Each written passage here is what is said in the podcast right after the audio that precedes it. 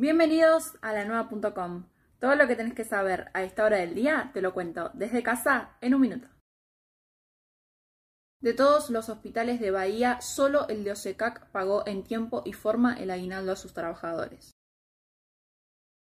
Las autoridades sanitarias de San Luis revelaron sus dudas sobre un resultado positivo emitido en un laboratorio privado bahiense que obligó a esa provincia a volver a la fase 1.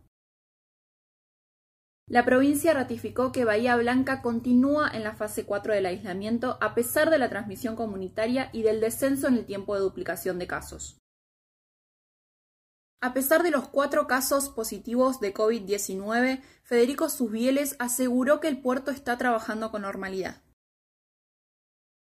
Villamitre continúa a paso firme con el proyecto que propone modificar la sede de Garibaldi 149, obra en la cual se comenzarán a ver cambios bastante notorios. Todas estas noticias que te conté y muchas más las puedes encontrar en la nueva.com. Y recordá que estamos en cuarentena. Quédate en tu casa. Por tu bien y por el de todos.